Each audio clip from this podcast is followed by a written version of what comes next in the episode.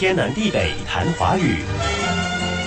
哎，我读到一首童诗，觉得挺好的，跟你分享。好啊，诗题《玻璃和文字》，作者是日本的金子美玲，由日本的千叶万希子翻译。玻璃看起来空空的、透明的，但是很多玻璃重叠在一起，就会像海一样蓝。文字看起来像蚂蚁一样又黑又小，但是很多文字加在一起就可以变成金色城堡的故事呢。哎，人家朗诵完了，鼓掌啊！啊，哎，不好意思啊，我已经陷入了沉思。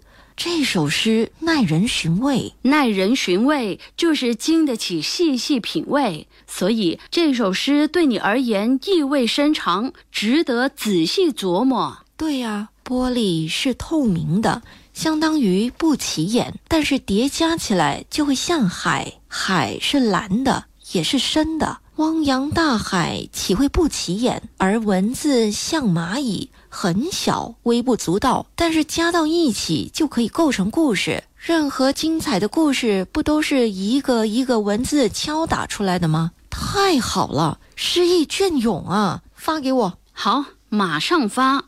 隽永意思是诗文等含义深长，耐人寻味。你说隽永的隽为什么有锥呢？下面那个乃又表示什么呢？短尾鸟跟意味深长有什么关系？隽永的隽上面的锥确实是短尾鸟，而下面的乃原本是弓，弓箭的弓。弓这个字曾经的写法是上面锥，下面弓，但是弓的写法开口的地方是朝下的，乍看之下有点像底下少了一横的凹。凹凸的凹，难不成是要表示用弓箭射鸟，把鸟射下来？又怎么会表示意味深长呢？用弓来射鸟，箭的本意是鸟肉肥美，引申为意味深长啊！我没法联想到一起，鸟都让你射下来了，还不大快朵颐？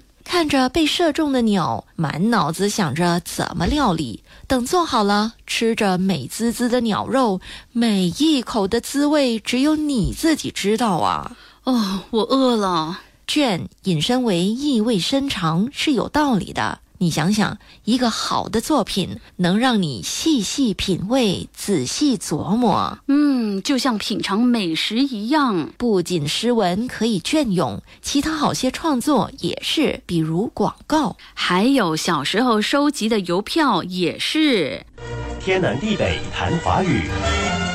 以上内容由李林撰稿，李林和谢佳丽播讲。节目重温可以浏览 iFM 官方脸书 facebook com aifm dot malaysia 或浏览 YouTube 频道搜索“天南地北谈华语”。你也可以通过 RTM Play 应用程序点击右下方 Podcast 按键，重听“天南地北谈华语”。